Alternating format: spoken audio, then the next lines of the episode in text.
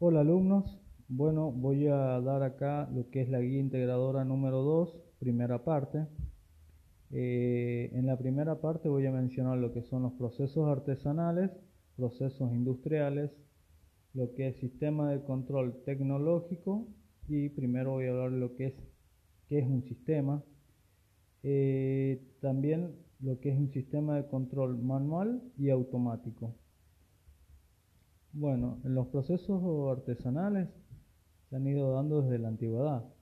Eh, bueno, y esto cambió en el siglo XVIII debido a eh, la revolución industrial, donde em, gracias a eso se eh, pudo modificar los procesos de elaboración a un proceso industrial, ¿no?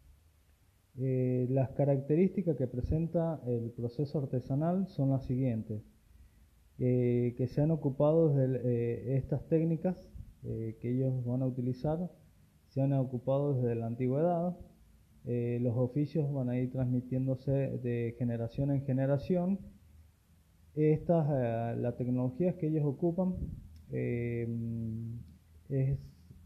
poco sofisticada y casi en, su totalidad es manual, ¿no? Los productos están hechos, eh, cada uno son, eh, son, no son iguales, sino que son, son distintos ¿ya? y son muy laboriosos de hacer y llevan su tiempo. El artesano realiza cada una de las etapas del trabajo y, bueno.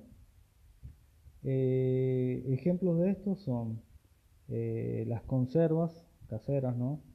Eh, bueno, lo que es eh, trabajar con, con cuero, también lo que son los cuchillos artesanales, los embutidos artesanales también, entre otras cosas, ¿no? ahora paso a hablar lo que son los procesos industriales.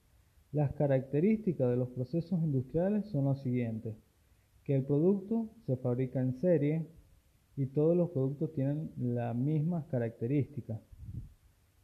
Estos, eh, estos productos, eh, este tipo de producción, perdón, eh, lo hace más fácil y rápido de producir y es menos laborioso.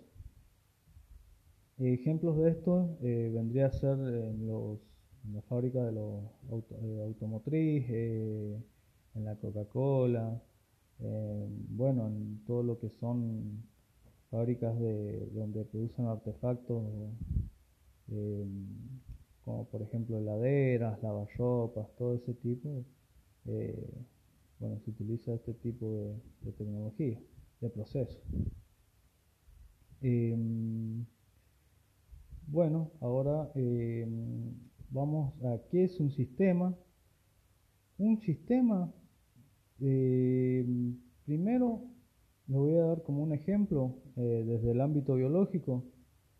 Eh, si decimos, por ejemplo, que tenemos nosotros pulmones, diafragma, laringe, faringe, nariz, bueno, esto a qué hace relación en, en su totalidad al sistema respiratorio, ¿no? Bueno, Acá eh, vamos, podemos sacar la definición que un sistema eh, es todo y no cada una de sus partes tomadas individualmente, sino que en su totalidad cumple un sistema, la función de sistema. Eh, bueno, un ejemplo también del ámbito mecánico vendría a ser bueno, el plato la palanca, el pedal, la cadena, el piñón, todo esto conforma lo que es el sistema de transmisión, en este caso una bicicleta. Bueno, por medio de la fuerza de la persona, ¿no? Eh, se transmite esta fuerza hacia lo que es por la cadena, hacia lo que es el piñón y de ahí a la rueda, y bueno, podemos andar en bici. Eh, a ver, ¿qué más me falta? Lo que, ¿Qué es un sistema de control tecnológico? Bueno, esto eh, es todo aquel sistema que responde a una señal o entrada y produce un efecto deseado eh, al sistema. Eso es un sistema de control tecnológico. Y bueno, y de acá nos vamos a qué lo que es un sistema de control manual y automático. Bueno, sistema de control manual es todo aquel en la cual interviene eh, la persona, el ser humano. Por ejemplo, el frenado de un vehículo, o sea, los frenos de un auto, el encendido, el apagado de luces, el control del agua por medio de la canilla, encendido y apagado del tele o las operaciones con las perillitas de, la cocina. Bueno, todo eso son manipulados por la persona. Por eso es un control eh, manual. Bueno, y un sistema de control eh, automático es sin la, sin la intervención de la persona.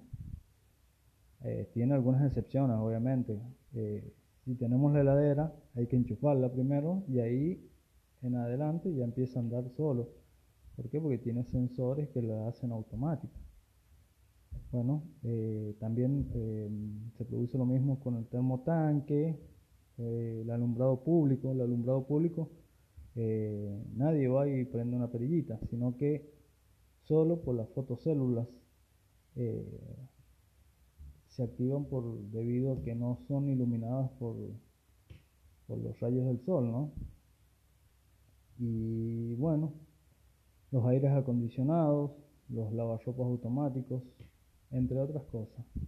Bueno chicos, los espero en la próxima clase eh, de la guía integradora parte 2 y les deseo feliz jornada. Denle muchas gracias.